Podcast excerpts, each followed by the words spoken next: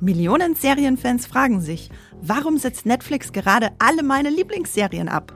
Was hat es damit auf sich? Und lohnt es sich noch, neue Serien anzufangen? Wir haben die Antworten.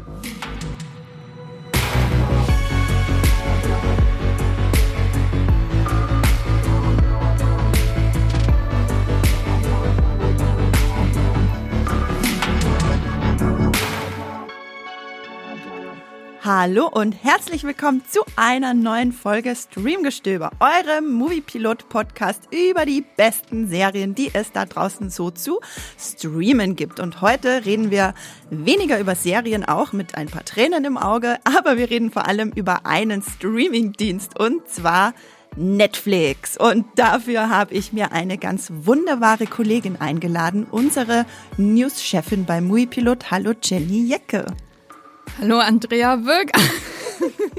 Danke, dass du nochmal unseren ZuhörerInnen ähm, ans Herz gelegt hast, wie mein Nachname lautet. Genau, ich bin Andrea Würger. Und Jenny, ich habe eine Frage, bevor wir losstarten. Was verbindest du mit dem Wort Netflix? Ich verbinde damit ein, eine neue Welt, die ich äh, vor vielen Jahren entdeckt habe im Internet, wo ich dachte, oh mein Gott, das ist die Zukunft. In Zukunft werden wir alle nur noch darüber schauen. Und äh, das war für mich immer irgendwie so ein Wunderding, dass der Herr Reed Hastings persönlich zu mir vor die Tür getragen hat. Das klingt eigentlich sehr, sehr schön. Ähm, ich bin gespannt, ob dieses Gefühl den Podcast über anhalten wird. Genau, wir reden nämlich über eine Schattenseite des YOLO-Streamings, wie ich es gerne nenne. Das ist nämlich vorbei. Und warum das vorbei ist und was das mit den ganzen Serienabsetzungen zu tun hat, das erfahrt ihr gleich. Aber bevor wir uns ganz in das Thema stürzen, wollen wir euch noch ein paar Worte zu unserem Sponsor sagen. Unser Podcast Streamgestöber wird gesponsert von Magenta TV, dem TV- und Streaming-Angebot der Telekom. Hier gibt es Fernsehen und Streaming gebündelt auf einer Plattform. Für zu Hause und unterwegs, egal bei welchem Internetanbieter. Mit Magenta TV könnt ihr nicht nur Fernsehen und habt einen praktischen Hub für Streamingdienste wie Netflix, Amazon Prime Video, Disney Plus oder RTL Plus. Als Bonus gibt's nämlich noch die Magenta TV Megathek kostenlos obendrauf. Und hier findet ihr eine riesige Auswahl an Serien und Filmen. Mit dabei sind auch Magenta TV Originals wie das deutsche Comedy Highlight Oh Hell sowie zahlreiche Magenta TV Exclusives wie die preisgekrönte Serie The Handmaid's Tale. Wie ihr zu Magenta TV und der Megathek kommt und welche verschiedenen Angebote es gibt, das erfahrt ihr über den Link in den Shownotes dieser Podcast-Folge. Und jetzt weiterhin viel Spaß im Streamgestöber. Eine große Frage beschäftigt sehr viele Netflix- GuckerInnen, nenne ich sie jetzt mal, Netflix-Fans, könnte auch sein, aber vor allem Netflix-Abonnentinnen. Und zwar, warum setzt Netflix gerade unter Anführungszeichen alles ab. Wir wollen gucken, setzt Netflix wirklich alles ab? Was setzt Netflix ab? Und was hat es damit auf sich? Jenny, äh, gib uns doch mal ein bisschen Kontext. Woher kommt denn der Vorwurf, Netflix setzt alles ab, der in den sozialen Medien rauf und runter gespült wird? Also ich glaube, das ist eine Entwicklung, die sich schon seit Jahren ankündigt. Ähm, es begann, glaube ich, mit der Absetzung vor vielen, vielen Jahren von einem, einer echten, sage ich mal, Fanlieblingsserie, nämlich Sense8. Das war das, eine der ersten Serien, wo ich gemerkt habe, online, da regt sich was, da gab es dann eine Fanaktion mit Save äh, äh, Sense8 und so weiter, Hashtag-Aktion und so. Aber Sense8 war damals ja nur eine von wenigen Netflix-Serien, die abgesetzt wurden. Und über die Jahre kam dann die eine oder andere dazu. Und ich glaube, im letzten Jahr, also 2022, zur Erinnerung, ähm, da wurde das dann extrem, weil da hat Netflix wirklich von Anfang äh, des Jahres bis zum Ende quasi so eine Serie nach der anderen abgesetzt, die dann nicht einfach nur für einen Tag irgendwie aufflackerten in den Nachrichten, zum Beispiel weiß nicht, sowas wie Insatiable, als Netflix die damals abgesetzt hat, da dachte ja niemand, oh, was, wie kann das nur sein? Da hätte ich gern noch drei Staffeln von gesehen. Sondern es kamen dann Serien quasi unter den Hammer bei Netflix oder eher die Absetzungsguillotine, wie auch immer brutal man das sehen will, dieses Bild, die schon eine große Fanbasis angesammelt haben. Zumindest ist das die Außenwirkung. Wie groß die Fanbasis wirklich ist, wissen wir ja auch nicht so genau. Aber ich nenne mal ein paar und das war dann ähm, zuletzt zum Beispiel sowas wie Warrior Nun nach der zweiten Staffel, Fate the Wings Saga, nach der zweiten Staffel ähm, Blockbuster hat sich, glaube ich, niemand dran erinnert, dass die Serie überhaupt existiert, aber dann sowas vielleicht auch wie äh, The Midnight Club, wo es, glaube ich, zumindest eine Erklärung gab, ähm, aber auch 1899. Ich glaube, das war so wirklich die, die Bombe, die eingeschlagen ist, äh, um mal so ein martialisches Bild zu nehmen gegen Ende des Jahres oder war es schon Anfang Januar? Ich weiß gar nicht mehr. Anfang genau. Januar. Anfang Januar 2023, wo man gemerkt hat, aha, die machen wirklich von nichts halt, weil 1899 war ja die neue Serie von den Machern von Dark, von dem Team von Dark. Und ich glaube, da hatten viele gehofft, dass sie zumindest so eine längere Leine bekommen, ne? Mhm. dass man zumindest mal eine zweite Staffel auch kriegt. So, weil sie so einen großen Hit für Netflix produziert haben und dann war Ende im Gelände für 1899. Ja, ich bin ja gar nicht, also schon länger nicht mehr sehr optimistisch, was Verlängerungen bei Netflix angeht. Aber bei 1899 habe ich persönlich auch wirklich, also ich bin absolut davon ausgegangen, dass wieder, dass das wieder ein Drei-Staffel-Ding wird, so wie Dark. Dark war ja wirklich ein großartiger internationaler Erfolg ähm, von von Jantje Friese und Baran Booda, die da als Regie- und Schreibteam äh, wieder bei 1899 auftraten. Und 1899 war von Anfang an auch von den beiden kommuniziert als ein Drei-Staffel-Projekt geplant.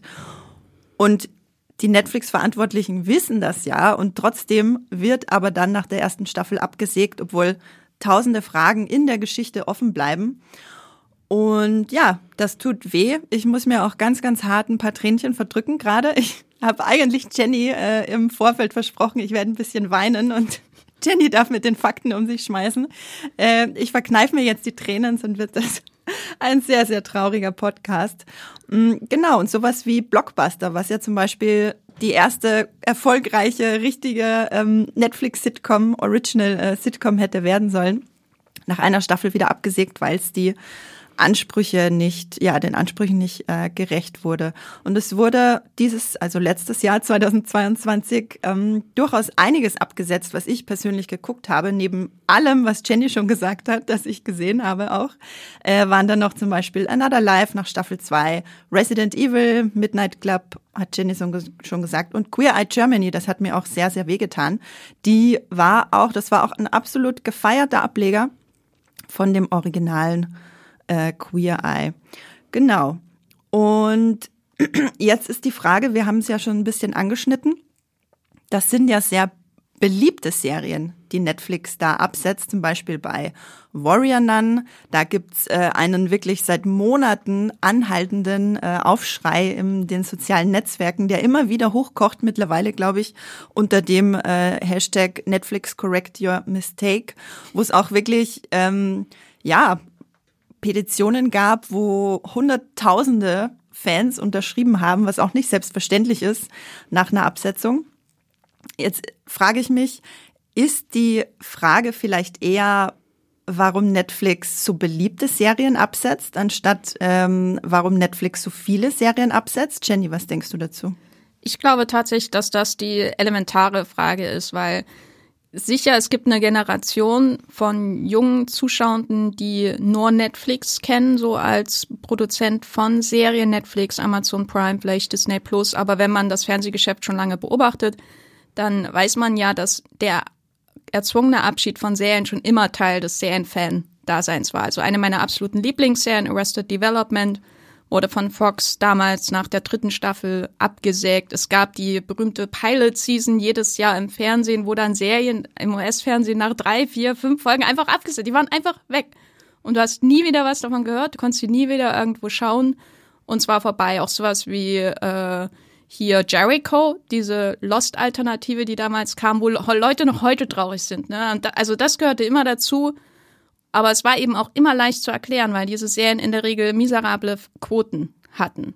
Und man konnte dann traurig sein und wütend auf die Sender, dass sie einzig kapitalistische Ziele verfolgen und einfach Geld machen wollen, Werbung verkaufen wollen zu möglichst hohen Preisen.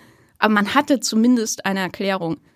Und wenn man jetzt zum Beispiel sowas wie 1899 anschaut oder Warrior Nun, dann sieht man ja mittlerweile auch, wie gut die zu laufen scheinen. Netflix hat ja früher keinen Einblick gegeben in irgendwelche Zahlen. Dann wurden irgendwann diese ersten Minuten, die da angespielt wurden, bekannt gegeben und das, da haben sich alle drüber lustig gemacht. Und mittlerweile ist so die Metrik, erstens, wie lange ist es in der Top 10, nachdem es veröffentlicht wurde und wie viele Stunden wurden geschaut. Und wenn man sich einige der genannten Serien anschaut, so als außenstehender Fan, und diese Daten sind frei verfügbar, online und Netflix trägt das ja auch stolz vor sich her, wie lange eine Serie irgendwie geschaut wurde, wie viele Stunden, dann denkt man, aber die war doch erfolgreich. Warum ist die jetzt vorbei? Und ich glaube, da finden wir auch das fundamentale Problem in der Kommunikationsart von Netflix, was auf der einen Seite steht, das ist sehr vielfältig, finde ich, dass sie sich nicht wundern müssen, dass die Fans jetzt auf die Barrikaden gehen und auf der anderen Seite die veränderten Kriterien für Netflix im Hintergrund, die für Absetzungen sorgen, weil eben die abgespielten Stunden nicht mehr alles sind. Ja, wenn wir dann noch mal einen Schritt äh, zurückgehen, um die Frage zu beantworten, setzt Netflix denn wirklich alles ab unter Anführungszeichen? Nee, machen sie natürlich nicht. Sie setzen tatsächlich, wenn man das ins Verhältnis setzt zu anderen Sendern oder anderen Streamingdiensten, sie setzen plus minus nicht wirklich mehr ab als andere, nur halt im Verhältnis Netflix, ich habe ein paar Zahlen mitgebracht. Netflix hat 2022 183 neue exklusive Serien rausgebracht. Das heißt, wahrscheinlich waren es noch mehr, aber 183 waren eben exklusiv. Und nur 22 davon, also wirklich ein klitze, klitze kleiner Bruchteil, wurde auch 2022 wieder gecancelt. Da gibt's natürlich eine hohe Dunkelziffer von Serien, von deren Cancelung, äh, Absetzung, Gott, jetzt hier dieses Englisch. Cancelung. Cancelung die Cancelung. Ich habe hier ein neues äh, Wortungetüm erschaffen. Ähm, die Dunkelziffer ist sehr groß. Bei Netflix, äh, bei Netflix ist das Ghost Canceling sehr beliebt. Das heißt, die Ghost Cancelung. Sorry. Früher, früher gab es Ghost Whisperer, jetzt gibt's Ghost Canceller. Ja, Netflix bräuchte mal einen Ghost Whisperer. Und äh, das bedeutet, Netflix gibt die Absetzungen gar nicht bekannt. Ähm, die Absetzungen werden immer, falls euch das schon aufgefallen ist, von den SerienmacherInnen selbst oder von den Stars der Serie bekannt gegeben. Äh, das variiert. Aber wenn die das nicht übernehmen, dann erfährt man das auch nie. Aber wenn man das jetzt alles in einen Topf zusammenschmeißt und sich schön auf einem Diagramm, wie ich es liebe, anguckt, dann sieht man, oh, ja, die Absetzungsrate liegt ungefähr bei 60 Prozent und das ist Industriestandard und war auch immer ungefähr der Industriestandard. Ich habe mir das mal für die letzten 20 Jahre angeguckt. Und dann kommen wir eben jetzt zu dem Problem, wie Jenny vorhin schon meinte, wie du vorhin schon meintest, sorry, ich rede hier in, ein, in die Leere rein, auf den leeren Stuhl hier neben mir, anstatt dich zu adressieren. Ähm, wenn eine Serie früher im Fernsehen abgesetzt wurde, dann lief sie vermutlich nicht so gut und wenige haben sie geguckt. Das heißt, da war natürlich der, dass der Aufschrei nicht so groß ist, klar, weil es haben ja nicht so viele Leute geguckt. Bei Netflix hingegen hat das ein ziemlich, teilweise ein ziemlich großes Publikum und ist auch lange in der Netflix Top 10 und Leute schließen sich in sozialen Medien äh, über ihre gemeinsame Liebe zu zum Beispiel Warrior Nun äh, zusammen. Und dann äh, gibt's natürlich auch die geballte Faust, die dann zurückschlägt, wenn das abgesetzt wird. Mm, jetzt haben wir, jetzt hast du schon angeschnitten, Jenny, die Views und äh, ob die Serie in den Top 10 ist, ist natürlich einer von Netflix, äh, eines von Netflix Kriterien, warum eine Serie abgesetzt wird. Ähm, dann haben wir natürlich noch Produktionskosten, Budgetgehälter. Das steigt ja auch bekanntlich oft von Staffel zu Staffel. Ähm, Netflix ist auch generell nicht darauf ausgelegt, ähm, mehr als drei Staffeln zu produzieren, weil es geht bei Netflix auch meistens, also in erster Linie darum, wie bei fast jedem Streamingdienst, generiert eine neue Staffel neue Abos. Was kannst du uns dazu erzählen, Jenny?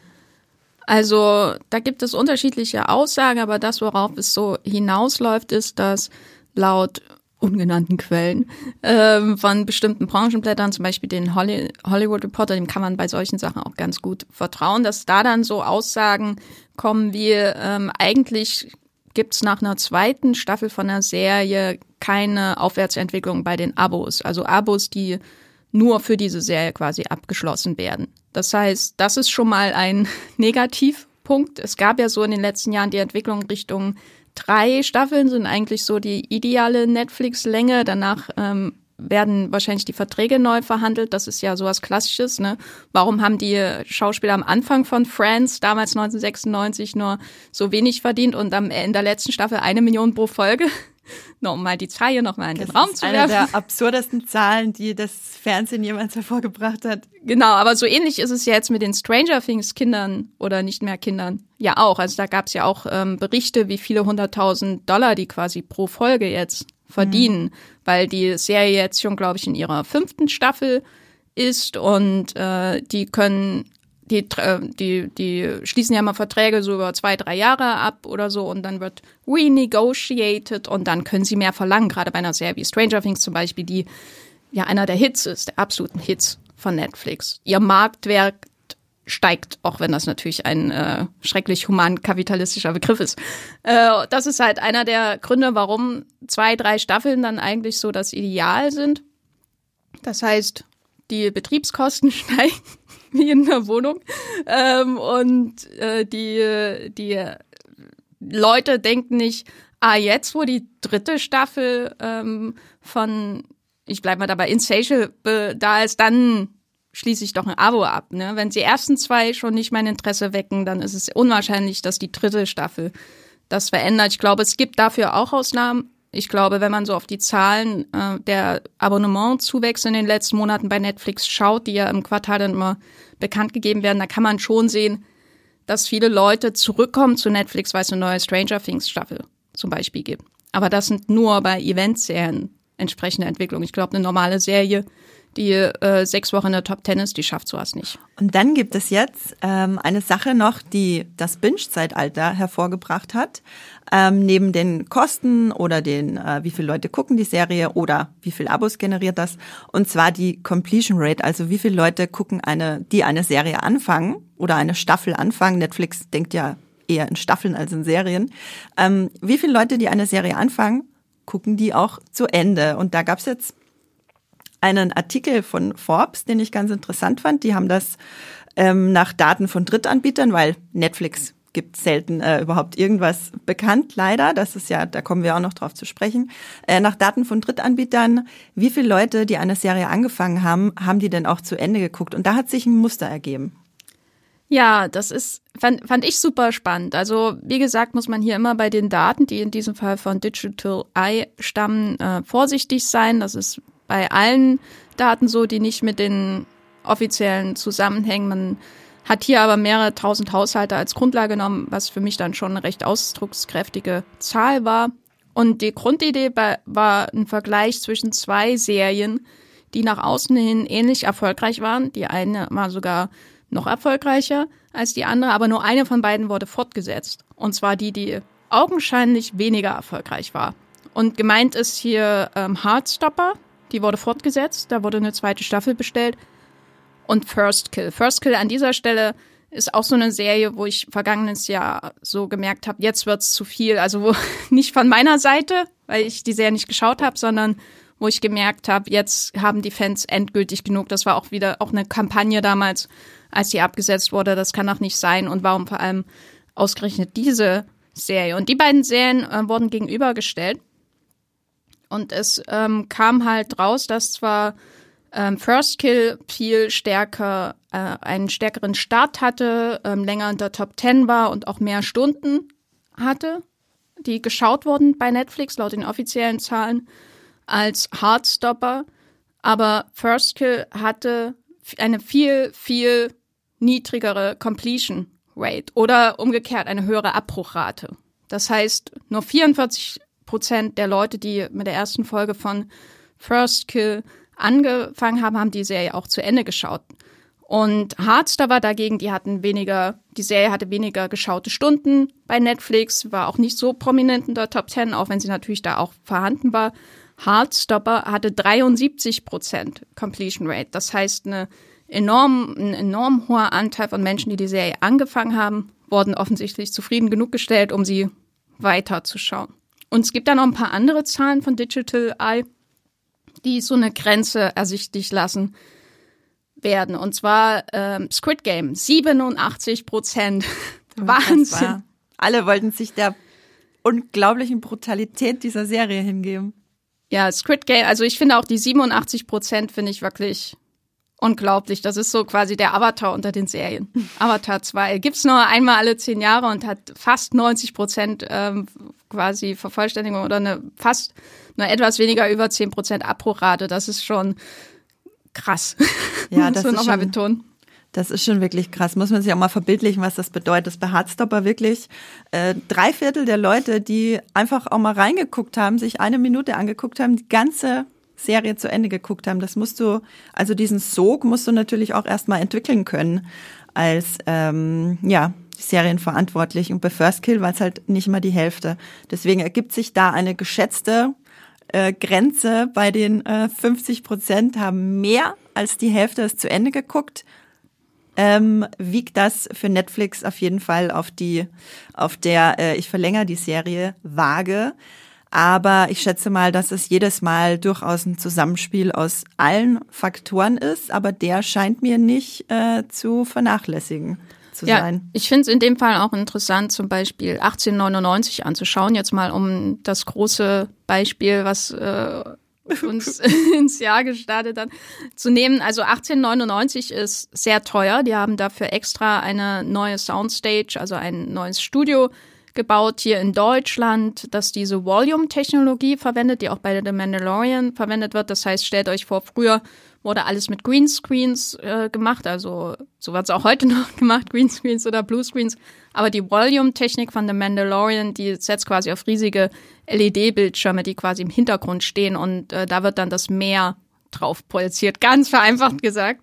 Guckt euch da mal Making-of-Videos an von Mandalorian oder auch von 1899. Es ist wirklich ja, da, mir ist die Kinnlade runtergeklappt, als ich diese Sets gesehen habe. Aber daran sieht man eben schon, wie viel Geld da investiert wurde. Das heißt, wir haben wieder so ein Budgetproblem.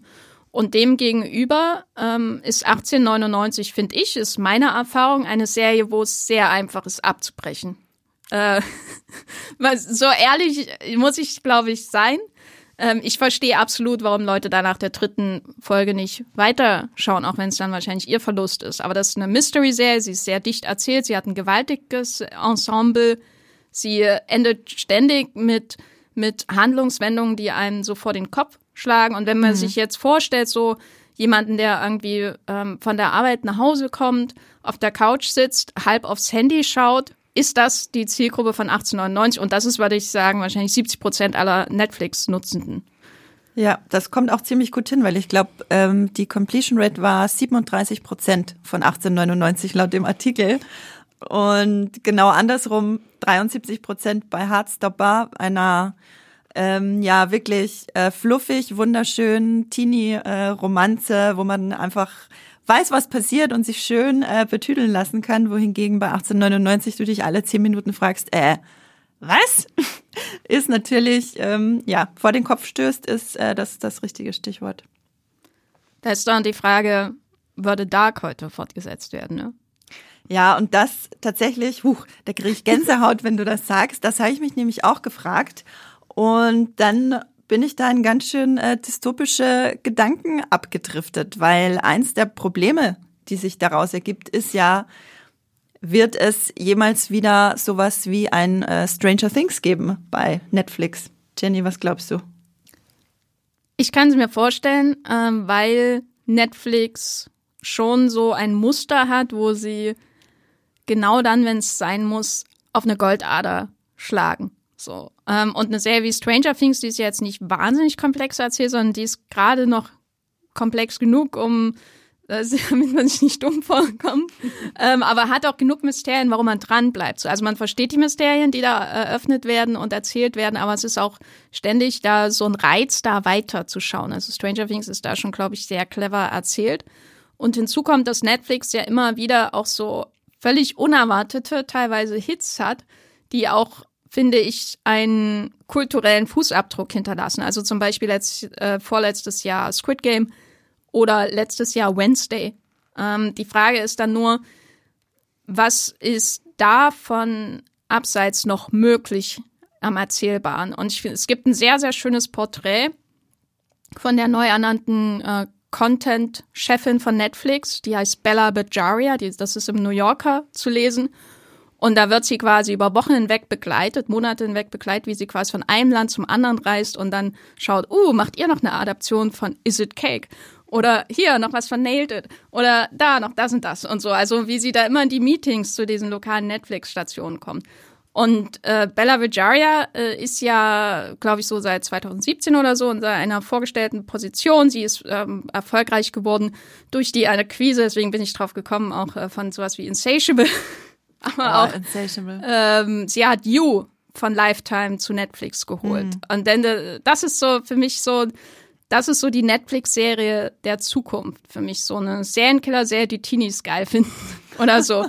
ähm, aber der, der die Krux ist, dass Bella Vijaria eine neue Ära von Netflix eingeläutet hat. Vorher ging es um die Beziehung zu Schöpfenden hinter den Kulissen. Das war denen ganz, ganz wichtig.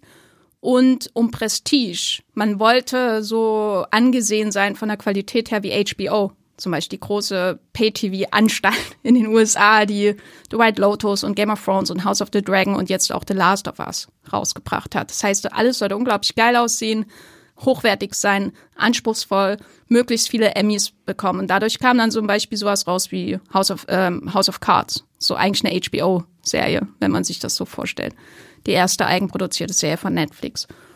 Und äh, die Chefin Cindy Holland, die dafür verantwortlich war, wurde aber dann gegangen. Äh, und dann kam Bella Bajaria. Und wenn man die über Content reden hört, dann hört man nur Content, Content, Content und nicht Serien, Qualität, Kunst oder so. Und ich glaube, das ist schon recht, äh, ja, ausdruckskräftig, dass es auch weiter in diese Richtung gehen wird. Der kleinste gemeinsame Nenner muss gefunden werden in einzelnen Genres. Also ich persönlich sehe schwarz für Dark 2, 3, 4, 5. Tut mir leid, ich will jetzt keinen Tränenstrom in dir Form. ich habe gestern Abend ganz viele Tränen geweint, als ich mich auf den Podcast vorbereitet habe. Äh, es ist jetzt alles raus. Ich kann jetzt nüchtern auf die Zahlen blicken und ich fasse nochmal zusammen. Also ja, Netflix setzt verhältnismäßig viele von euren Lieblingsserien ab, weil sie viele beliebte Serien absetzen. Generell setzen sie aber nicht mehr ab. Ich habe da eine Zahl noch, die ich super spannend fand. Netflix hat ähm, letzten Sommer, also nur drei, in drei Monaten, hat Netflix 159 neue Serien mit insgesamt 1026 Episoden veröffentlicht. Der zweitgrößte Streamer hat nur 223 Episoden veröffentlicht, also nicht mal ein Viertel davon. Und das gibt, glaube ich, einen ganz guten Eindruck davon, warum es sich für uns so anfühlt, als würde Netflix so viel absetzen und alles absetzen, äh, wohingegen die Zahlen ein anderes Bild sprechen. Und wir hatten ja erörtert, es geht eher darum, was Netflix absetzt. Und da haben wir uns jetzt auf ein paar, äh, da haben wir jetzt ein paar Kriterien erklärt. Was ich auch noch ganz interessant finde, ist, dass ähm, es lässt sich ein Muster erkennen. Ich habe das mal anhand von, ich glaube, so zwei Dutzend Serien mir angeguckt. Ähm, meistens erfahren wir von der Absetzung ein bis eineinhalb Monate später, äh, was auch damit zu tun hat, dass Netflix die ersten 28 Tage belohnt, was ja auch ähm, spannend ist, weil wenn es dann abgesetzt wird, ist man ja gerade im Hype drin und dann wird man in seinem Hype quasi so richtig so ein Messer in, in, ins Hype-Fleisch reinstechen. Entschuldigung. Entschuldigung bin ich, jetzt, diesen. bin ich jetzt noch im Podcast oder schon bei Dama? oh ja, ja, Dama ist auch ein interessantes Beispiel. Eine sehr, sehr kritisierte Serie, die dann fortgesetzt wird, weil sie alle alles erfüllt. Wobei bei Dama frage ich mich, wie da wohl die Completion Rate war. Meinst du nicht, dass da extrem viel Serien abgebrochen haben, als es dann richtig, richtig äh, Leute abgebrochen haben, als es richtig schlimm wurde? Nein, ich glaube, die gucken dann extra weiter. Ähm, weil man, wenn man auch anschaut, wie populär die True Crime Dokumentationen bei Netflix sind und die ganzen serienkillende Non-Dokumentationen bei Netflix, Stimmt. dann ist da mal so ein Erfolg, wo man denkt, eigentlich hätten das alle voraussehen müssen. Es war nur eben faszinierend, weil Netflix null Werbung für diese Serie gemacht hat, obwohl die, glaube ich, weiß nicht, die haben doch irgendwie 200 Millionen dafür bezahlt, dass Ryan Murphy, der American Horror Story Mensch bei Netflix Serien macht. Also seine ersten Serien waren alle Flops und dann haben sie irgendwie so damals noch so, na, es kommt halt jetzt am Mittwoch raus, ne?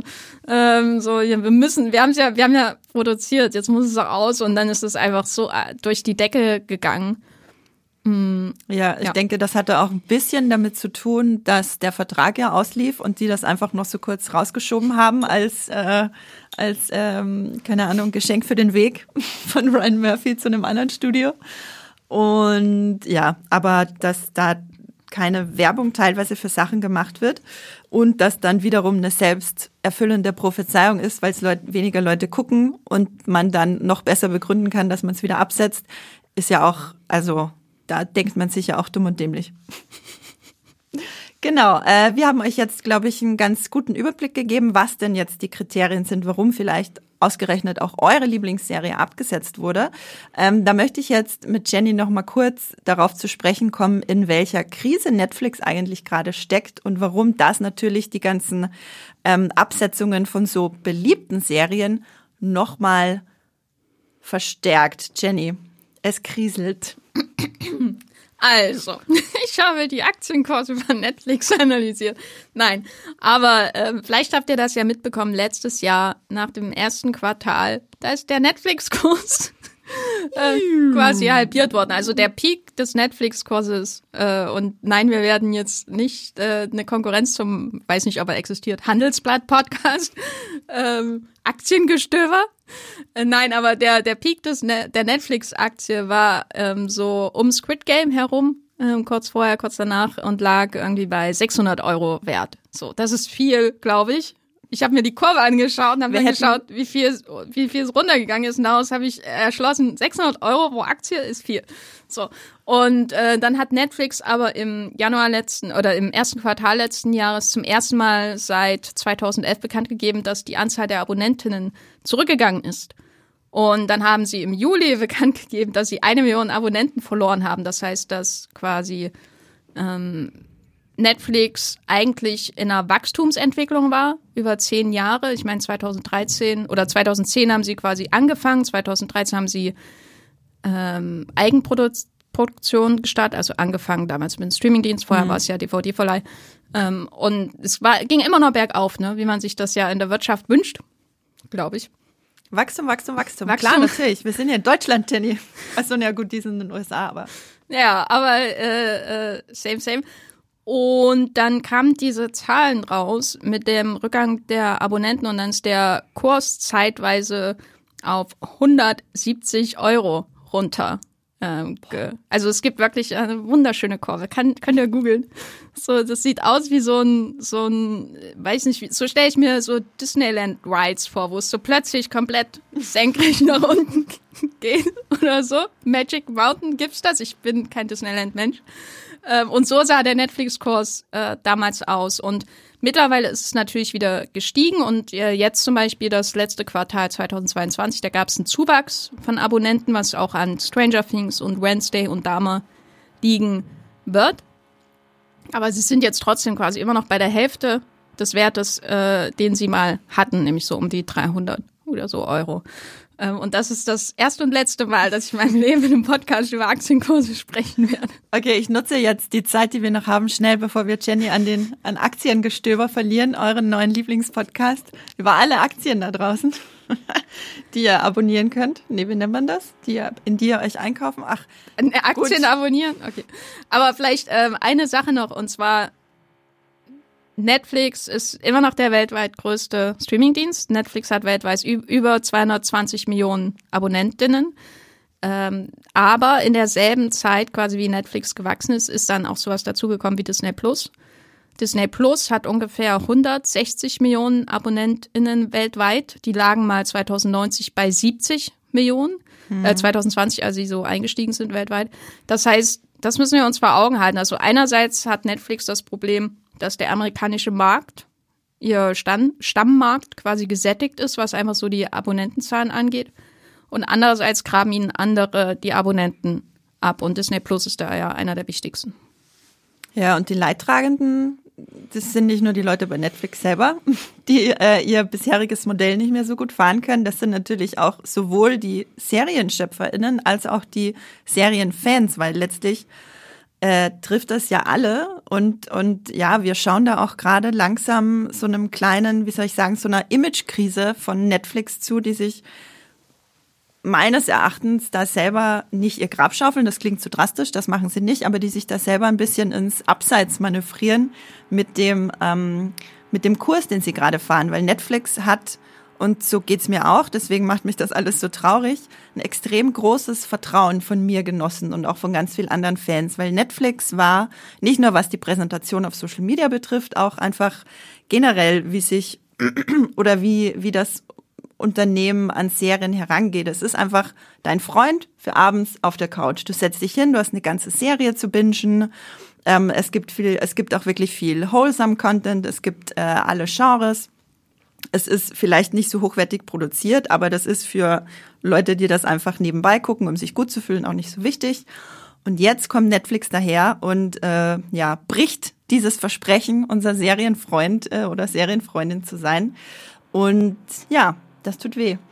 Ja, ich glaube, da fällt Netflix so in das, um da im Bild zu bleiben, das selbstgegrabene Loch. Ist aber noch nicht das im Friedhof, sondern erstmal nur auf dem Spielplatz, weil Netflix ja auch so von der Firmenkultur so zu, zu, einer Generation von Firmen gehört, zum Beispiel, zu der auch Google gehört. Und Google hat auch von sich immer gesagt, wir sind die Guten. Ne? Das ist ja ihr mhm. Leitspruch. Und äh, ich glaube, Netflix geht ja auch so daran. Ich finde das immer wirklich sehr auffällig bei den Social-Media-Kanälen, äh, die unterschiedlichen, äh, wie sie sich auch zum Beispiel mit einem Twitter-Kanal wie Netflix Geeked und so positionieren wollen als die Anlaufstelle für Fans. Also weil früher lief Social Media im Grunde so, dass du eine Firma hast, die irgendwie äh, einen Tweet geschrieben hast, der wirkte, als wurde er irgendwie aus dem Keller entstaubt. Ähm, und die Anlaufstelle für Fans waren eigentlich eher wir.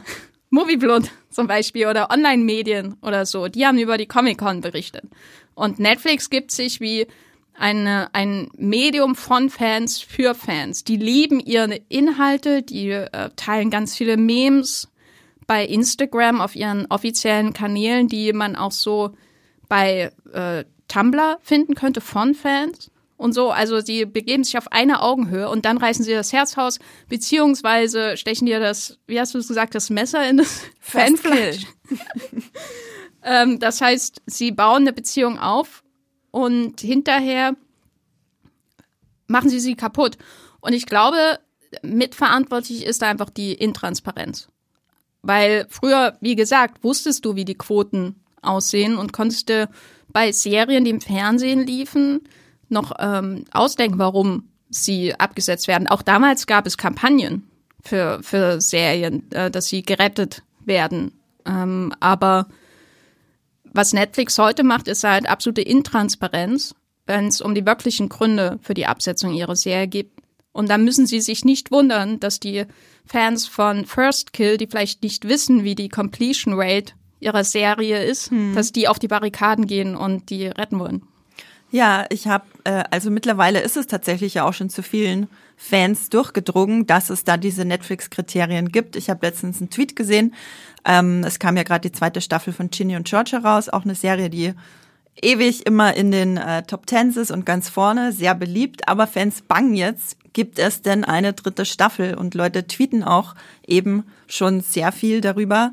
Lasst uns nicht auf den Cliffhanger sitzen und teilen auch ganz bewusst, ähm, ich habe mir das auf Twitter angeguckt, ihr Wissen, guckt die Serie in den ersten 28 Tagen, erzählt all euren FreundInnen davon, das ist das, was zählt, sie müssen das unbedingt zu Ende gucken.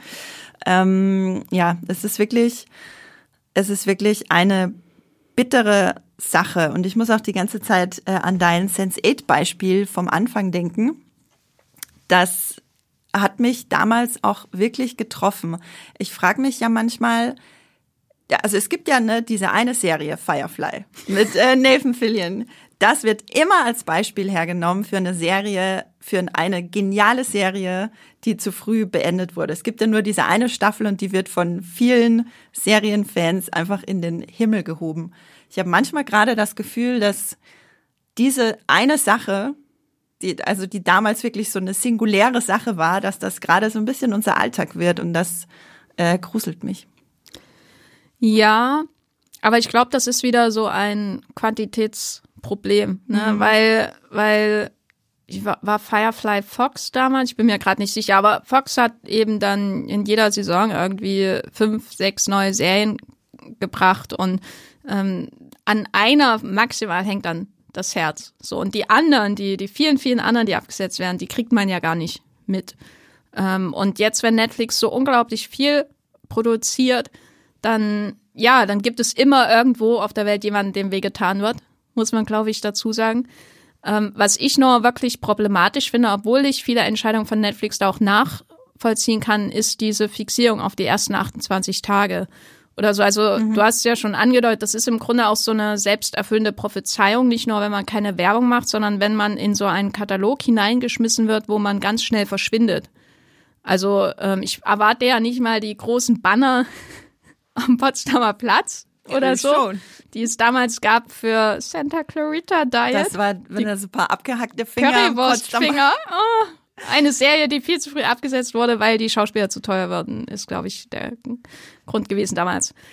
Aber ähm, was mir, was mir halt Sorgen macht, ist dieses, in 28 Tagen muss sie die Welt in Flammen setzen und Netflix hat keine Lösung für das Problem, das dadurch entsteht. Das heißt, man hat unglaublich viel Content, Content oder Serien und Filme, die jede Woche rausgeworfen werden und erwartet trotzdem von den Serien, dass sie dasselbe schaffen wie Stranger Things damals, als es gestartet ist und als mhm. die Netflix-Oberfläche noch ganz anders aussah und als die Anzahl der Netflix-Serien noch viel geringer waren. Das heißt, man wirft die dann eben den Hunden zum Fraß vor. Es gibt keine einzige Netflix-Serie, die ähm, die 100 Episoden geknackt hat übrigens. Es ist, ich glaube, Grace und Frankie ist die diejenige, die am weitesten gelaufen ist. die dann den 100 Episoden Marathon fast beenden durfte.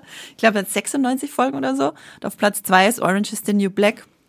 Ja, eins der absoluten Urgesteine und ich liebe diese Serie. Mm, aber das alleine zeigt ja auch, dass Netflix nicht auf Langläufer ausgelegt ist, wie halt so manche US-Serie aus einem US-Network, die dann ja auch teilweise erst Jahre später nach Deutschland kam, wo das ja schon ein Standbein, ein gutes Standbein hatte und dann auch nicht einfach mal so abgesägt wurde, nachdem eine Staffel auf Pro7 gelaufen ist, sind einfach mittlerweile komplett andere Voraussetzungen. Kann ich, kann ich da mal ein Comedy-Beispiel bringen? Gerne. Äh, und zwar, Netflix will ja ein eigenes Friends haben und sie wollen ein eigenes äh, The Office haben und vielleicht noch ein eigenes Seinfeld obendrauf. Also sie wollen eigentlich schon lange eine ordentliche eigene Sitcom haben. Sie haben damals The Ranch gestartet, wer erinnert sich nicht, mit Ashton, Ashton Kutscher. Kutscher. Hm, genau. Keine einzige Folge gesehen. Ich habe die geschaut und ich mochte die. Äh, aber die hat eben keinen breiten Anklang gefunden. Dann hatten sie dann noch so eine NASCAR-Serie mit Kevin James zum Beispiel nach einer Staffel abgesetzt wurde. Und das könnte man noch viel, viel mehr Beispiele nennen. Let, äh, zuletzt eben Blockbuster und davor Space Force. Das waren so die offensichtlichsten Versuche, ein The Office oder ein Superstore vielleicht auch zu rekreieren. Aber das Interessante bei Comedies ist ja, dass die meistens, und Friends ist da eigentlich die Ausnahme, es nicht schaffen, in der ersten Staffel so ein, ein Hype zu werden oder so. Ich meine, Seinfeld, eine meiner absoluten Lieblingskomödie-Serien aller Zeiten, die erste Staffel kannst du überspringen. Parks and Recreation. Erste mhm. Staffel überspringen, die hat sich da noch nicht gefunden, schauen wir mal weiter. Und dann, wenn sie sich dann aber findet, dann verfolgst du die halt acht Staffeln lang. So in der Art. Und das Prinzip äh, der Serienabsetzung bei Netflix macht das unmöglich, dass sich Comedy-Serien, wo das, glaube ich, gerade sehr, sehr wichtig ist, überhaupt finden können. Mhm. Ähm, selten ist es doch der Fall, dass eine Sitcom in der ersten Stunde schon perfekt ist. Es gehört eigentlich da immer dazu, dass sie so ein Sinn für das Timing entwickeln, Sinn für die Jokes, die am besten zu den Figuren passen und dann dementsprechend auch die Story.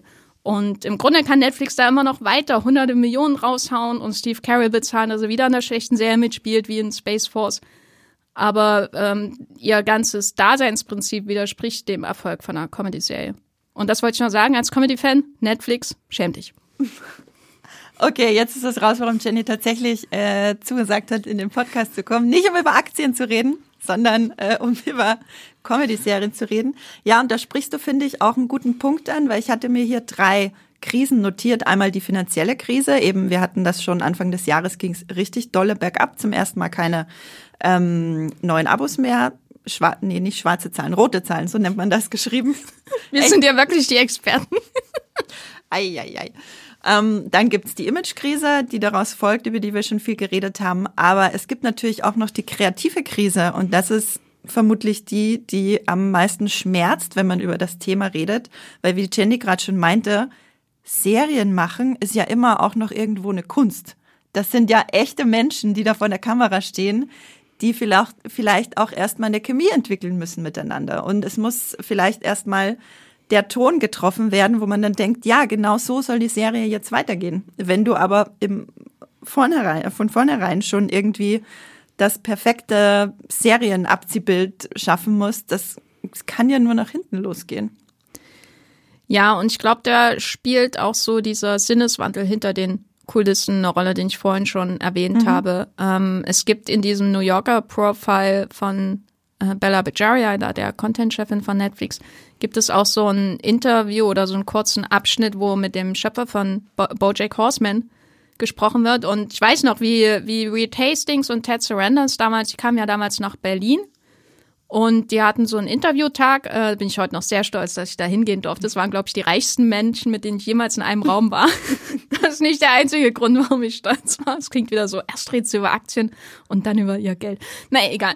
Äh, und, und ich glaube, Reed Hastings oder Ted, ich glaube, Ted Surrenders, nee, Reed Hastings, hat, Reed Hastings, der Chef von Netflix, hat quasi gesagt, hier, Bojack ist meine Lieblingsserie bei mhm. Netflix.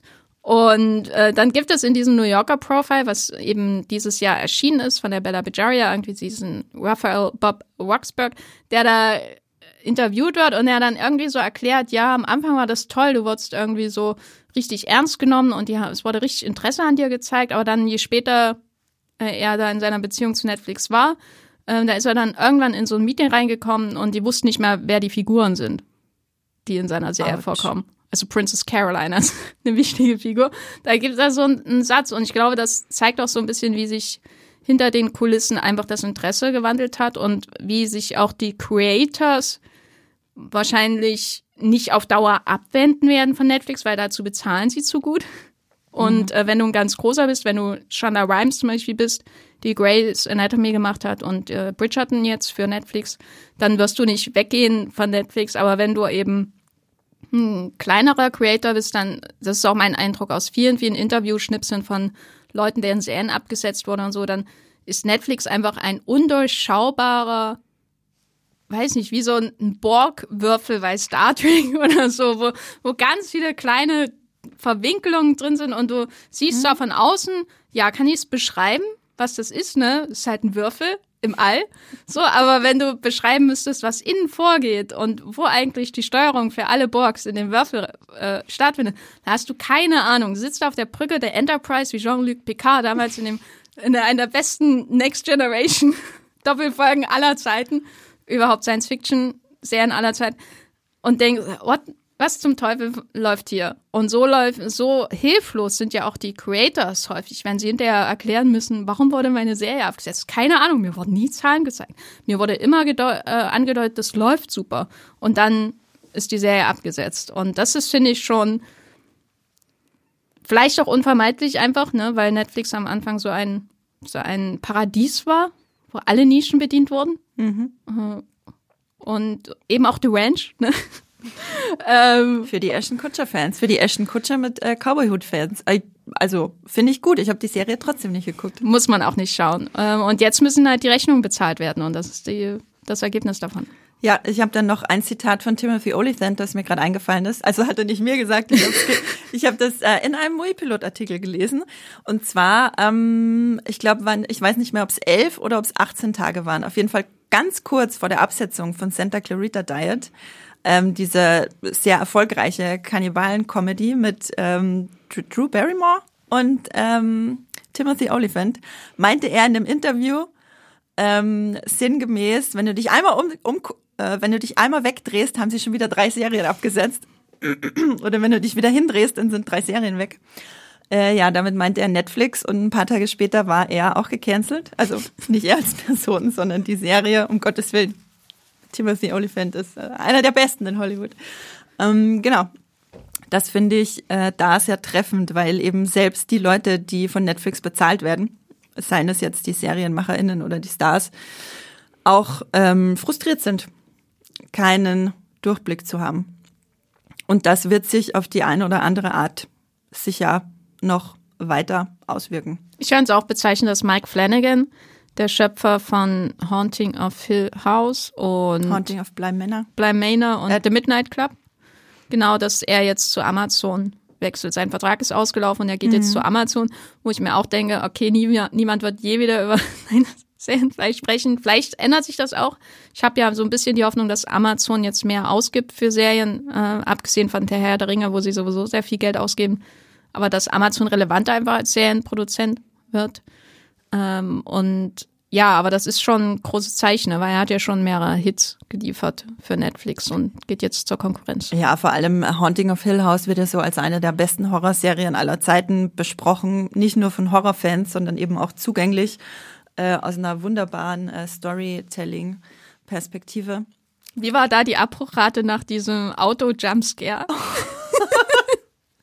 Oh wow, ja, da äh, muss ich mich zumindest auch mal zehn Minuten sammeln danach. Tief durchatmen, tief Vielleicht sah das, da, das die Watchtime da aus wie der Börsenkurs von Netflix letztes Jahr. Die, aber Stichwort Amazon, da setze ich große Hoffnungen drauf. Als ich hier mit Max und Esther den beste Serien 2023 Forscher-Podcast aufgenommen habe vor kurzem, ist mir aufgefallen, dass sich alle Amazon-Serien bei mir lagen. Also äh, die habe alle ich vorgestellt. Mm, Amazon hatte ja auch, also die Serien wirken ja jetzt teilweise auch schon sehr hochwertig, nicht nur Herr der Ringe, auch zum Beispiel Peripheral, was ja so ein richtiger, also so ein kleiner Sci-Fi-Sleeper-Hit immer noch ist, aber ich glaube, mit mehr Staffeln könnte das ein richtig großes Ding werden. Bei Netflix wird's vermutlich, ja, keine Ahnung, vielleicht nicht über die erste Staffel hinausgehen. Ja, ist ähm, auf jeden Fall spannend, wie das dann wiederum auch andere Streamingdienste beeinflussen wird wenn es ähm, oder falls es bei Netflix da jetzt äh, weitergeht in der Abwärtsspirale. Ich glaube, so kann man es schon nennen, dass sie sich da gerade so ein bisschen drin befinden. Oder würdest du es nicht so drastisch beschreiben, Jenny? Ich glaube, man muss differenzieren. Ich glaube, der Weg, den sie da eingeschlagen haben, der ist erfolgsversprechend. So, da spricht jetzt wieder das Handelsblatt in mir. Aber qualitativ sehe ich eben immer weniger eigentlich in Zukunft, was mich da ansprechen soll, auch so als äh, potenzielle Netflix-Abonnentin. Warum soll ich eine Netflix-Serie äh, anschauen, die so aussieht, äh, wie sie halt aussieht? Also ich weiß nicht, ich muss jetzt mal ein, ein Wednesday-Diss loswerden. Ne? Ich fand Wednesday wirklich sehr süß und entzückend und unterhaltsam und Jenna Ortega über alles erhaben in der Serie und hat mir auch Harry Potter-Vibes gegeben. Aber die ist von Tim Burton und sie sieht halt aus,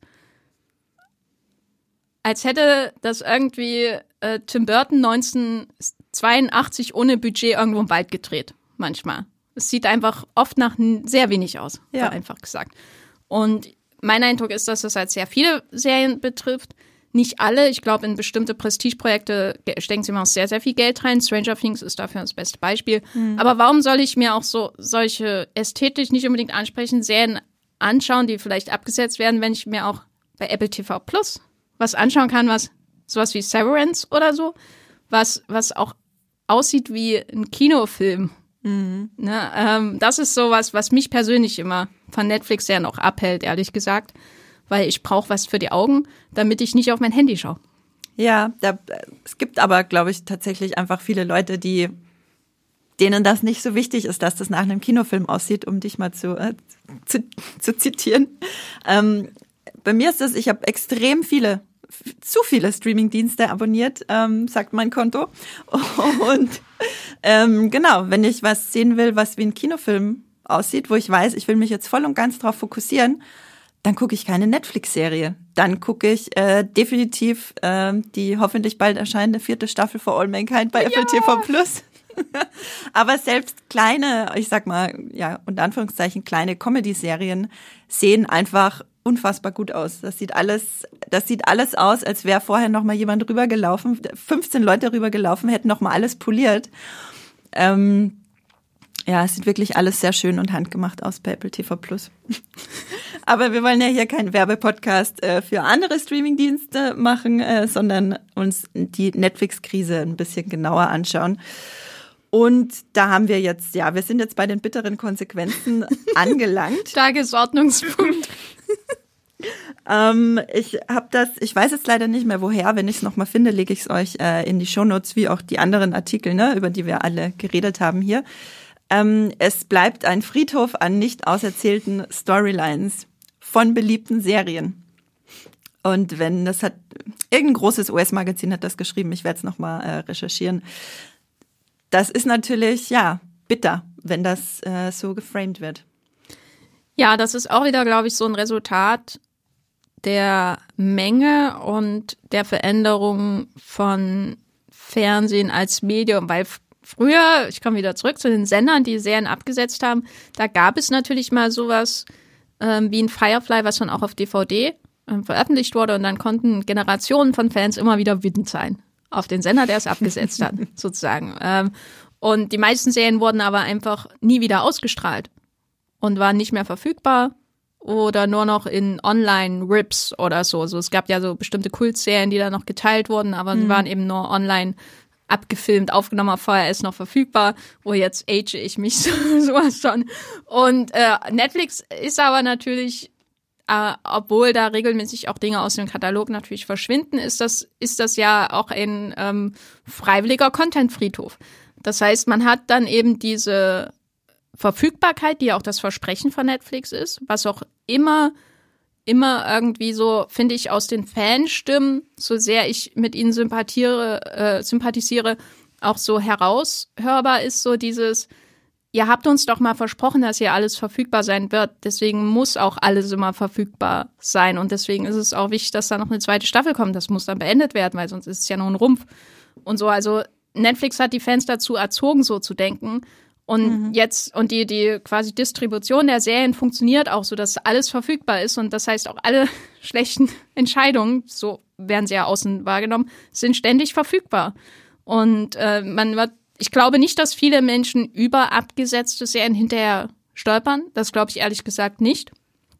Dass jemand dann ähm, Vampir-Serie googelt in vier Jahren und ein Hardcore-First-Kill-Fan wird, kann ich mir vorstellen, sicher in einer absoluten Minderheit so. Aber die meisten ja. wird das nicht betreffen. Aber was das, es führt natürlich dazu, dass es nicht nach der Ausstrahlung verschwindet, sondern man die 28 Tage bis zur Schreckensnachricht hat, um sich darin zu verlieben. Und das ist eben etwas, was viel, viel intensiver jetzt passiert als früher beim regulären Fernsehen, was es ja, glaube ich, noch gibt, habe ich gehört, ähm, wo jede Woche eine neue Folge kam.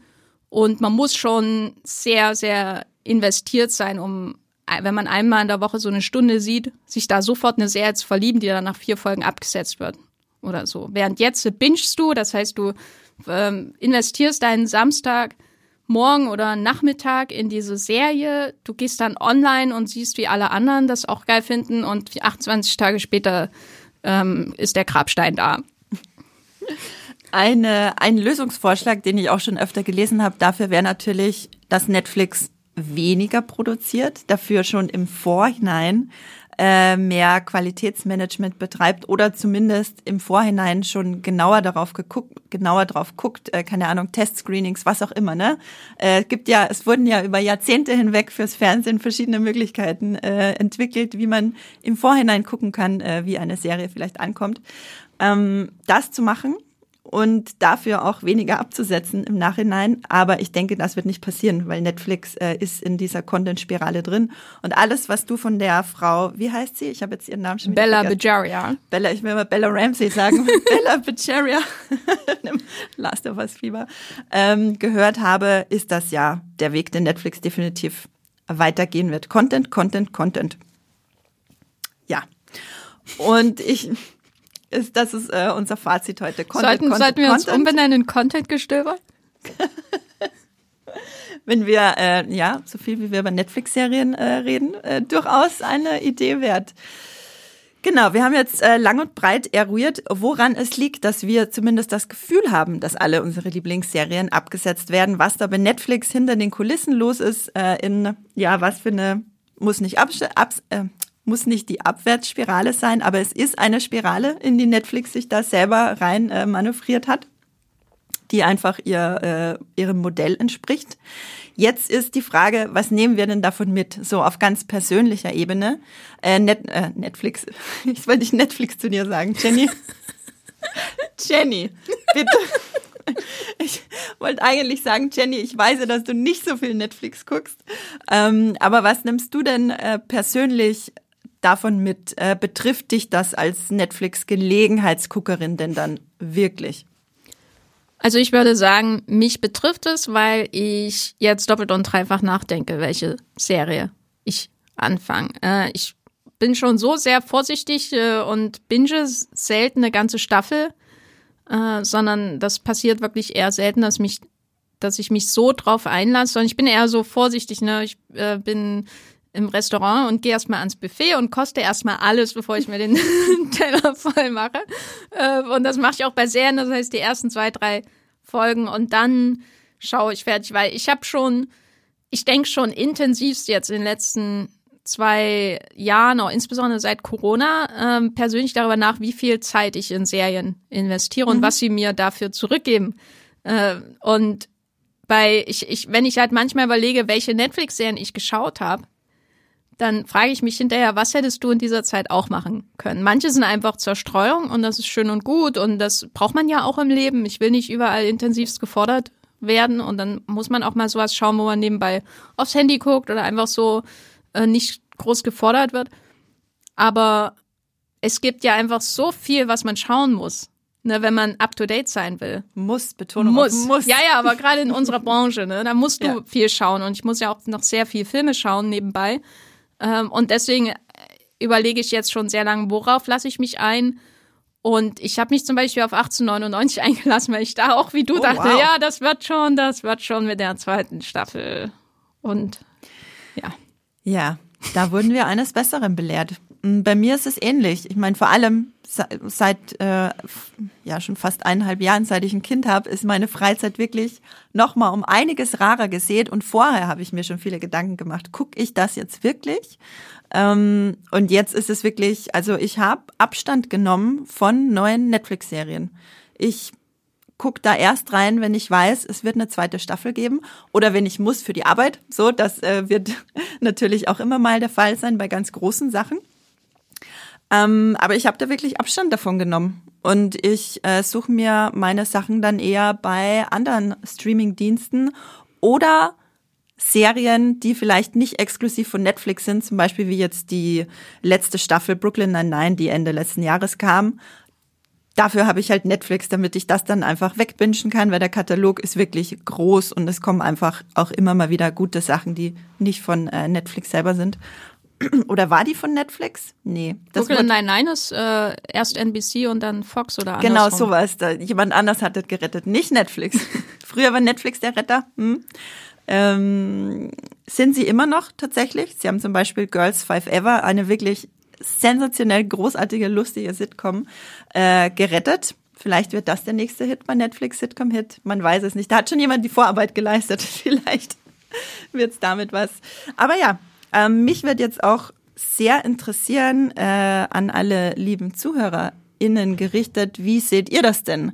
Macht ihr euch Gedanken drüber, ob ihr eine neue Netflix-Serie anfängt? Habt ihr da Angst davor, dass sie gleich abgesetzt wird? Und ähm, inwiefern lohnt es sich dann für euch noch, neue Netflix-Serien anzufangen? Genau. Damit würde ich sagen, beschließen wir den äh, Netflix-Teil. Ich äh, kann noch mal zum Ende, damit das alles nicht ganz so vernichtend klingt, äh, noch mal betonen, dass Netflix trotz allem nicht mehr im Verhältnis nicht mehr Serien absetzt als andere. Ähm, eine Sache wollte ich noch äh, sagen zu dem ganzen, zu der ganzen Netflix-Sache warum ich Netflix immer so mochte, ist, weil es ein richtig äh, feiner, heimeliger Ort für mich war für queeren Content. Netflix hat sich ja auch zu Recht damit äh, gerühmt, wobei eigentlich gar nicht mal damit gerühmt. Das war einfach die vollste Selbstverständlichkeit bei Netflix, dass da in fast jeder Serie auch queere Storylines drin sind. Und das wird alles immer äh, wirklich, also das meiste davon, äh, wirklich sehr schön erzählt. Und gerade wenn man sich dann halt sicher fühlt, schwärzt es umso mehr, wenn auch diese Serien genauso wie alle anderen unter die äh, Axt kommen. Nichtsdestotrotz hat Netflix immer noch diesen äh, Content. Manche werden auch verlängert. Also es ist immer ein sehr persönliches Abschätzen, inwieweit sich das jetzt noch lohnt. So, dann beschließen wir jetzt wirklich den Netflix-Teil, wobei ich sehe, Jenny, du hast einen äh, Tipp von Netflix naja, mitgenommen. Tipp ist relativ. Tipp ist relativ, stimmt. genau, wir wollen uns einmal noch kurz ins wöchentliche Leuchtfeuer bei Streamgestöber begeben und euch kurz sagen, was wir zuletzt gestreamt haben und ob es sich lohnt. Jenny. Also ich habe einen guten Film und einen schlechten Film. Aber auch der schlechte hat Vorzüge und die heißen Jonathan Majors und Glenn Powell. Wenn ihr gerne den Jonathan Majors seht, den ihr vielleicht kennt aus Loki als großer Endbösewicht. Und ich persönlich sehe ihn sehr gern als Schauspieler.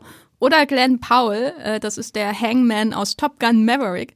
Dann kann ich euch Devotion empfehlen, wo es viele Großaufnahmen von diesen Männern in Uniformen gibt. Und manchmal sind sie auch in einem Flugzeug, aber leider viel zu selten. Der ist auch gerade zur Zeitpunkt dieses Podcasts, zum Zeitpunkt dieses Podcasts auf Platz eins bei Netflix. Vielleicht ist er euch schon untergekommen. Qualitativ fand ich ihn äh, aber diese beiden Schauspieler, finde ich, die könnten sowieso noch ganz viele Buddy-Movies machen. Und ein Film, den ich euch auf jeden Fall empfehlen würde, falls ihr ihn noch nicht kennt, ist The Menu bei Disney Plus. Das ist eine Art Horrorfilm slash Thriller, wo es ums Essen geht. Das heißt von mir schon mal dafür allein fünf Sterne von zehn.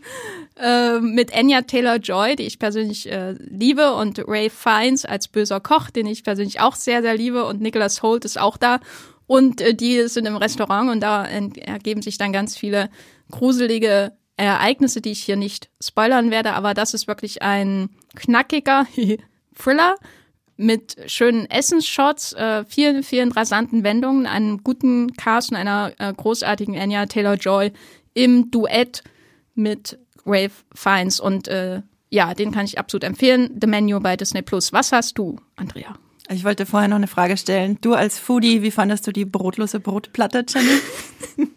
ich war enttäuscht, weil ich, wenn ich ins Restaurant gehe, dann esse ich immer den Brotkorb leer, bevor auch nur der erste Salat kommt. Ja, ähm, so ging's, äh, so geht's mir auch. Äh, ja, ich habe auch ähm, direkt äh, an dem Tag, als der zu Disney Plus kam, dem Menu geguckt und wirklich Wahnsinn. Also Ralph Fiennes und Anya Taylor-Joy. Aber auch Nicholas Holt, den ich ganz, ganz toll fand in der die, äh, die, der, die Figur ging mir zu nah. Ich fühlte mich repräsentiert in dem Film, aber nicht positiv. Deswegen kann ich kein lobendes Wort über Nicholas Holt sagen in dem Film. Okay, guckt im Menü, macht euch selber davon ein Bild. Ähm, ich habe in letzter Zeit ganz, ganz viel Paramount äh, Plus gebinged. Ich habe das äh, bei Amazon als Channel abonniert. Das war für mich am leichtesten, weil ich immer über die äh, PlayStation gucke und ähm, kann endlich, endlich, endlich Star Trek Discovery nachholen und habe Star Trek Strange New Worlds geguckt und ich habe erst Strange New Worlds geguckt, was dann sehr verwirrend war für mich, als ich gemerkt habe, dass das ja ein Spin-off ist von Discovery, was ich nicht wusste. Warum auch immer bin ich wohl ausgestiegen aus dem Star Trek Game die letzten Jahre. Ähm, und ja, ich habe einfach nur tausend lobende Worte dafür. Ich finde, die beiden sind die besten Star Trek Serien. Fight me. Ich finde, eine davon ist die beste Star Trek-Serie.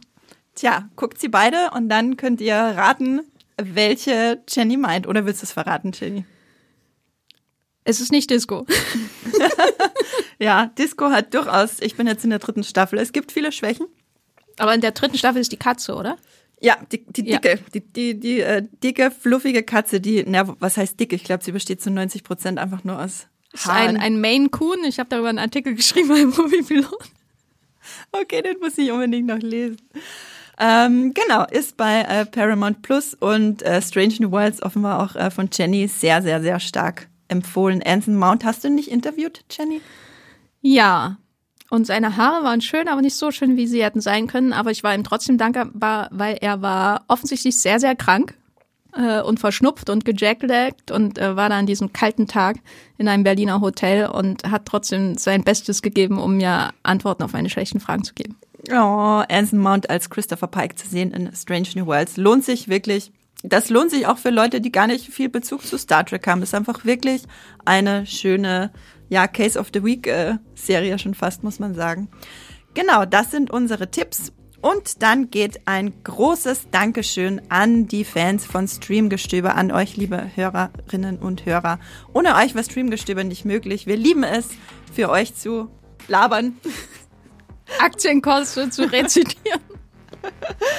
äh, genau, das ist äh, Jennys neues Hobby. Ich hoffe, dass sie ab jetzt jedes Mal in jedem Podcast einen Aktienkurs äh, mitbringt. Wir nehmen immer, Jenny muss jetzt immer Sprachnachricht aufnehmen mit einem Aktienkurs, egal ob es dazu passt oder nicht. Ähm, Jenny, möchtest du äh, das Feedback vorlesen, das wir bekommen haben? Äh, die E-Mail von Sven und Birgit aus Berlin, die habe ich jetzt fast zur Gänze hierher äh, hier reinkopiert, weil ich sie so toll fand. Gut, ich lese vor. Ich, ich gebe mein Bestes. Ich sehe schon, es ist kein Aktienkurs drin. Das ist natürlich nicht gut. Ähm, ich will heute einfach mal Danke sagen. Ich bin genau das Gegenteil von Max, der ja anscheinend wirklich alles guckt. Das kann ich an dieser Stelle auch persönlich sagen. Ähm, in Ermangelung, in Ermangelung an Zeit gucke ich eine, vielleicht zwei Serien im Monat. Daher muss ich sorgfältig auswählen, worin ich Zeit investiere. Auch ein wichtiger Kommentar hier im Podcast. Mhm. Ganz besonderen, nee, danke für den Tipp zu Abbott Elementary. Uh Super witzig und kurzweilig. Ganz besonderen Dank für euren Tipp zu The Bear im Jahresrückblick hörte sich voll interessant an und ich dachte mir an einem tristen Homeoffice-Tag, ich guck mal nebenbei kurz rein, ob mir das gefällt. Hab die Serie dann am selben Tag komplett durchgeguckt. Ich hoffe, dem äh, Blutdruck geht's gut. Mir ging's da nicht so gut. Gegen Ende der Staffel äh, kam meine Frau von der Arbeit nach Hause und wollte wissen, was ich da gucke. Sie hat 15 Minuten mitgeguckt und ist dann ab ins Schlafzimmer zum anderen Fernseher und hat die Serie noch am selben Tag auch komplett durchgeguckt. Ist jetzt ihre absolute Lieblingsserie und sie guckt echt viel. Solche Serien, die nicht so im Rampenlicht stehen, wären sonst voll an mir vorbeigegangen und machen euren Podcast so wertvoll. Vielen Dank dafür und liebe Grüße von Birgit und Sven aus Berlin. Ja, wir lieben es, eure Lieblingsserien von morgen schon jetzt im Stream gestöbert zu haben. Oh wow, das stand nicht mal in meinen Notizen, das kam gerade einfach so raus. Gut, ich merke an der Kicherei, es ist äh, vorbei für heute. Oh Mann. Ähm, ich habe für euch noch ähm, einen Call to Action mitgebracht. Und zwar schreibt uns sehr, sehr, sehr gerne Mails. Schickt uns Feedback, so wie dieses wunderbare Feedback von Sven und Birgit aus Berlin. Da wissen wir, ey, es ist wirklich gut für euch. Ähm, auch kleinere Serien mitzunehmen und euch einen Überblick zu geben, was denn alles neu startet, einfach den Servicegedanken hier reinzutragen ins Streamgestöber. Schickt uns das an podcast.muipilot.de. Es kann auch einfach ein Tipp sein, eine Serie, die ihr gerade gesehen habt, die wir noch gar nicht besprochen haben, die ihr den anderen HörerInnen ans Herz legen wollt dann nehmen wir das natürlich auch gerne mit. Ihr könnt uns übrigens auch eine Sprachnachricht schicken. Dann ähm, zaubern wir auch eure wunderschöne Stimme im Schnitt noch hier in den Podcast rein. Und ihr könnt uns auf Twitter anschreiben. Äh, da sind wir zu finden unter dem Handle at Streamgestöber oder at Moviepilot bei Instagram. Jenny, wo findet man dich denn bei Twitter, wo wir schon dabei sind? Also ich bin zu finden bei Twitter unter Gafferlein oder Jenny Jecke. Und ich muss an dieser Stelle noch Podcast-Werbung machen, denn ich habe in den letzten zwei Wochen oder drei Wochen ungefähr 27 Podcasts aufgenommen. Und da kann ich schon mal empfehlen, natürlich den Bollmilchcast. Da mache ich jede, jede Woche eine neue Folge mit Matthias, der hier auch Teil von Streamgestöber ist. Da reden wir über Filme. Da gibt's jetzt mehrere neue Folgen und ganz frisch auch über Babylon von Damien Chazelle, den wir beide liebten. Äh, ja, und dann war ich bei Katz und da haben wir den großen, das große Turnier des, der besten Filme 2022 gemacht. Das war ein sehr anstrengender, aufreibender Podcast, wo ich für meine Filme gekämpft habe. Bitte belohnt das und klickt drauf und hört ihn an. Katz, ein sehr schöner Arthouse-Podcast. Und dann war ich noch im Pewcast und haben wir eine große Filmvorschau 2023 gemacht. Das heißt, ähm, ich lebe jetzt zu 90 Prozent in Podcasts und zu 10 Prozent in Netflix-Serien. Ja, das klingt doch gut. So, passt. Ähm, mich findet ihr auf Twitter unter na, meinem Klarnamen Andrea Wöger. Dort, äh, nee, unter dem Namen findet ihr mich auch bei Instagram. Ich kann nicht mehr reden. Es ist äh, gut, dass der Podcast jetzt ein Ende findet. Wenn ihr uns unterstützen wollt, dann hört äh, alle Podcasts, die Jenny gerade aufgezählt hat. Punkt eins. Dann Punkt zwei. Abonniert unseren Podcast, also Streamgestöber, wenn ihr das noch nicht gemacht habt. Den gibt's, ach, den gibt's überall, wo es äh, Podcasts gibt. Muss ich jetzt nicht einzeln aufzählen. Äh, vor allem aber auch über Spotify-Abonnements äh, freuen wir uns. Die beobachten wir nämlich mit Argusaugen. Und bewertet uns gerne, zum Beispiel bei Apple Podcasts. Da könnt ihr auch einen Kommentar hinterlassen. Äh, unter den fünf Sternen steht dann zum Beispiel, ihr seid richtig, richtig cool. Ähm, nur so als, falls, als Textvorlage, falls ihr noch äh, etwas braucht. Genau. gerne äh, fünf Sterne und sagen, warum ihr uns gut findet. Aber wie gesagt, das Feedback geht auch gerne an podcast.muipilot.de. Es tut mir leid, ich muss mich gerade sehr zusammenreißen, ähm, weil Jenny dankbar lacht äh, über meine schlechten Witze. Damit beschließe ich den Podcast. Ich sage danke, danke, danke fürs Zuhören. Es hat mir sehr viel Spaß gemacht. Danke auch an dich, Jenny. Danke, Andrea. Äh, ich muss jetzt weg und in Netflix-Aktien investieren. Alles klar. Dann streamt was Schönes. Tschüss. Tschüss.